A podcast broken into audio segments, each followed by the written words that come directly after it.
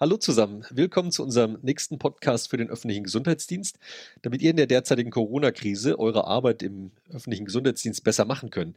Wir liefern für euch wie immer Wissen und Erfahrung aus der Praxis und für die Praxis und das Ganze schnell. Heute sprechen wir mit Berit Uhlmann, Redakteurin von der Süddeutschen Zeitung, die sich in den letzten Jahren sehr viel um das Thema öffentliche Gesundheit gekümmert hat. Schön, dass du da bist, Berit. Danke, dass ich da sein darf. Wie siehst du als Redakteurin denn gerade die Situation in dieser Krise und insbesondere natürlich auch die Arbeit der Gesundheitsämter? Das ist jetzt natürlich mein ganz persönlicher Eindruck, der nicht repräsentativ sein muss. Ich muss auch vorherschicken, dass ich jetzt nicht so viel Kontakt zu örtlichen Gesundheitsämtern habe. Das ist eher der Bereich von Kollegen aus dem Lokalressort. Ich würde aber mal vermuten, wenn man zum Beispiel auf der Straße eine Umfrage macht, was halten Sie vom ÖGD, dann würden die Leute wahrscheinlich was über verspätete Busse und S-Bahnen erzählen. Also ich denke, das Gesundheitsamt ist vielen schon ein Begriff. Sie wissen auch, dass sie da anrufen können und Informationen bekommen. Das ist auch sehr gut. Aber ich kann mir vorstellen, dass die Ämter doch eben eher als so Verwalter von Daten gesehen werden und nicht so sehr wie Menschen, die ja auch an vorderster Front mitstehen und die ganz wichtig für die Eindämmung sind, die auch proaktiv, also im Vorfeld schon versuchen, die Situation zu bewältigen. Und ich persönlich kann mir auch nicht so wirklich vorstellen, dass es zwar Applaudieraktionen für Krankenschwestern, Pfleger und Ärzte gibt, aber nicht so sehr für die Gesundheitsämter. Aber bekommst du denn überhaupt sowas mit von den Gesundheitsämtern oder ist, hast du den Eindruck, dass Nein. da überhaupt was passiert oder kriegt man immer nur mit, wenn Professor Wieler vom RKI predigt, was da so passiert? Naja, also ich kann jetzt so ein bisschen aus meinen Erfahrungen berichten, die ich mit Behörden habe, die eher auf Landes- oder nationaler oder sogar auf, auf globaler Ebene tätig sind. Also da bin ich schon mit relativ vielen Behörden in Kontakt. Und da gibt es immer zwei Punkte, die mir besonders auffallen. Also zum einen, wenn man mit einer Behörde kommuniziert, muss man immer über die Pressestelle gehen. Und diese Stellen sind das absolute Nadelöhr in der Kommunikation. Ich habe großen Respekt vor der Arbeit der Kolleginnen und Kollegen da. Dies ist ein enorm schwerer Job, den die zurzeit leisten müssen. Nichtsdestotrotz ist es für uns einfach nicht schön, wenn wir sehr lange auf Antworten warten müssen und ja, gelegentlich ist die Antwort dann auch nur, ja, da können wir leider auch nichts zu sagen. Wir verlieren da sehr viel Zeit. Das ist ein bisschen ärgerlich. Und ich glaube, da hätte man auch früher Personal aufstocken müssen. Und das Zweite, was mir auffällt, die Antworten, die wir bekommen, die sind naturgemäß etwas behördenhaft. Die sind korrekt, die sind sachlich, die sind vorsichtig, das ist alles richtig. Aber es wirkt eben doch oft abstrakt, wenig nahbar, wenig menschlich. Wir haben zum Beispiel gleich zu Anfang der Epidemie, also als es alles, also noch gar keine Fälle in Deutschland gab, als man noch rausgehen durfte, da haben wir schon versucht, dieses Behördenhafte etwas zu durchbrechen und haben zum Beispiel um Interviews gebeten. Ein bisschen ausgeruhte Gespräche, wo der Interviewpartner auch ein bisschen nahbarer rüberkommt. Der spricht dann halt eher so, wie meine Nachbarin oder mein Nachbar mit mir reden würde. Und damit erreicht man meines Erachtens auch mehr Menschen. Und wir haben zum Beispiel auch versucht, Zugang zu Institutionen zu bekommen, um den Lesern mal zeigen zu können, ja, was genau passiert da jetzt? Wie genau sieht so ein Krisenstab überhaupt aus? Was sind das da für Menschen? Wir hören, die sitzen auch in der Nacht da. Was machen die in der Nacht? Wie geht es denen? Aber wir sind mit beiden eigentlich nicht sehr weit gekommen. Ich bekam teilweise sogar das Gefühl, als ob ich nach was Ungebührlichem frage. Die Antworten gingen immer so ein bisschen in die Richtung, wir müssen hier ja arbeiten. Und Kommunikation mit der Presse wird offenbar in manchen Behörden nicht als Arbeit verstanden. Und das finde ich sehr schade für beide Seiten. Also ich komme ja so ein bisschen aus der Krisenecke und sage den Gesundheitsämtern immer in den Seminaren, ja, nutzt Twitter, macht euch bekannt, weil wenn ich jetzt mit mhm. Twitter anschaue, der Gesundheitsbereich ist mit den Krankenhäusern, auch mit äh, ja, sehr viel alternativen Angeboten, sage ich jetzt mal, absolut präsent. Aber man sieht dort eben sehr wenig von den Gesundheitsämtern. Und wahrscheinlich kommt es daher, dass eben Gesundheitskrankenpfleger, Ärzte, Supermarktverkäufer mehr gefeiert werden als die Kollegen, Kolleginnen, die da in den Gesundheitsämtern sind. Kann das sein? Naja, man hat natürlich auch eine sehr viel klarere, eine sehr viel klarere Vorstellung davon, was ein Krankenpfleger oder eine Ärztin macht, als was jetzt genau jemand im Gesundheitsamt macht. Also ich glaube, das ist einfach fassbarer, nahbarer. Und ja, es wäre schöner, wenn es da mehr Offenheit gäbe, wenn mehr Einsichten gewährt werden würden in die Arbeit. Und ich sage das natürlich zum einen als Journalistin und da bin ich ja auch nicht ganz neutral, das müssen wir auch sehen. Aber ich habe ja auch Public Health studiert und habe mich da auch mit Kommunikation während Ausbrüchen beschäftigt. Und da gibt es Guidelines zum Beispiel von der WHO, die fordern transparente und offene Kommunikation, ein Fokus auf Prävention und das klappt auch alles ganz gut, würde ich sagen. Aber in diesen Richtlinien steht auch, dass Kommunikation keine Einbahnstraße ist. Da steht, die ist ein Dialog und kein Monolog einer Behörde. Und da glaube ich, klappt das noch nicht so gut. Wenn eine Behörde in den Dialog mit sehr vielen Menschen treten will, dann sollte sie aus meiner Sicht auch Journalisten als Multiplikatoren stärker einbeziehen.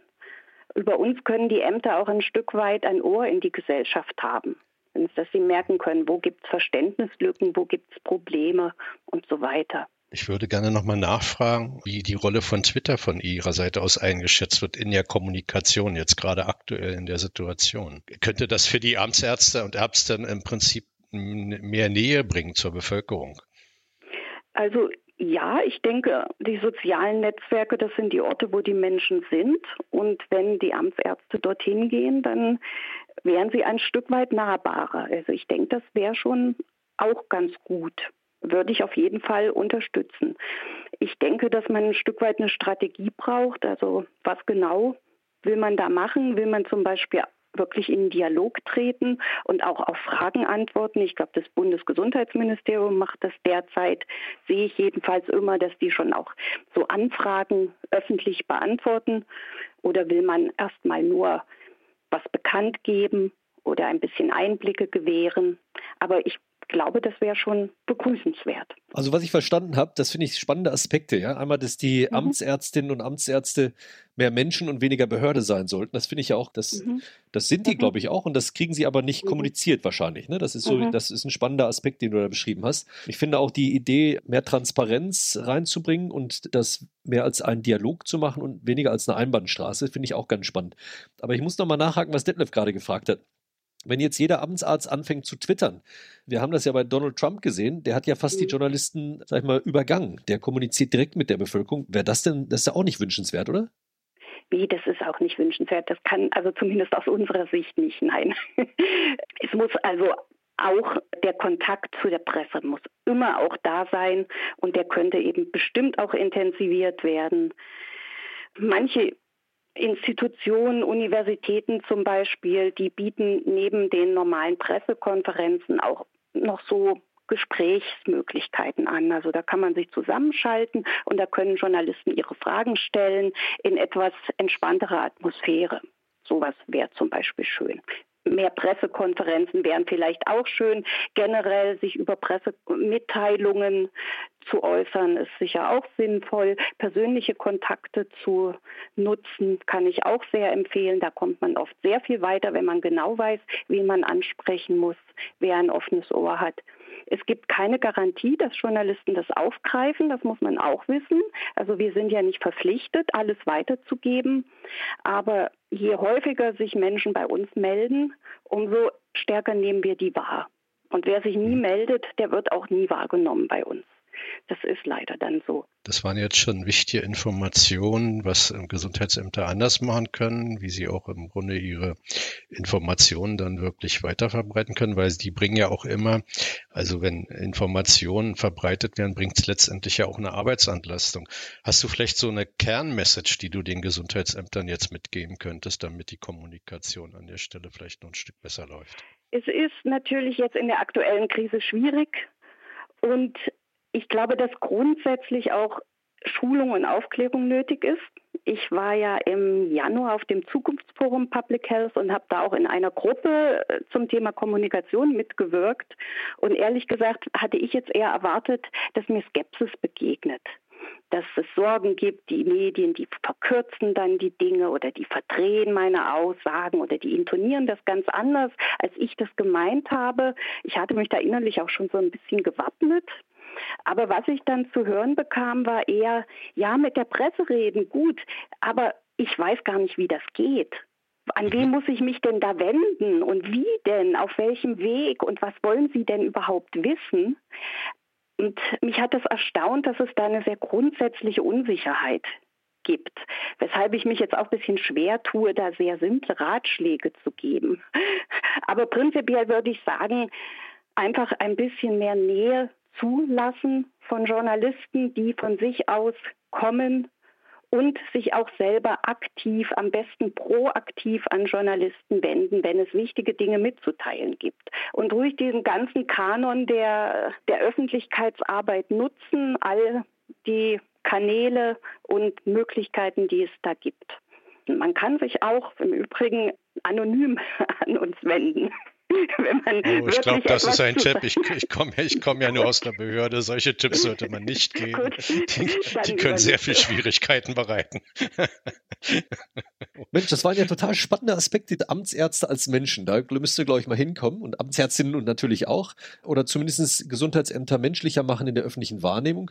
Dann werden die vielleicht auch wahrgenommen. Detlef, was fandst du? Was ist dir aufgefallen heute? Naja, ich denke, Amtsärzte sind schon Menschen natürlich, wie jeder andere auch. Das Problem ist, dass man in den behördlichen Zwängen drinne ist und deshalb das immer natürlich mit, mit Vorbehalt irgendwo macht. Und es gibt natürlich auch ganz klare Anweisungen, selber mit der Presse nicht zu sprechen, sondern eben tatsächlich auch über die Pressestelle zu gehen. Trotzdem glaube ich, aufeinander zugehen mit ein bisschen Mut, aber auch mit der Selbstsicherheit, dass man ja was zu zeigen hat. Man leistet ja was und äh, dann glaube ich, findet man auch den richtigen Weg dazu einer vernünftigen Kommunikation. Was ich aber mitnehme, ist, dass wir in dem Bereich unbedingt natürlich Fortbildung, Ausbildung, Seminare für den öffentlichen Gesundheitsdienst zukünftig irgendwann dann anbieten sollten. Das denke ich auch. Da müssen wir noch ein bisschen mehr in die Richtung, um auch Vertrauen zwischen Medienvertretern und Kolleginnen und Kollegen aus den Ämtern ja, noch mehr herzustellen. Ne? Ja, vielen herzlichen Dank, Berit, für deine spannenden ja, Perspektiven. Ja, herzlichen Dank, Berit. Sehr schön. Ich danke auch und weiterhin viel Erfolg. Dankeschön. Ja. Tschüss. Und, tschüss. Und tschüss.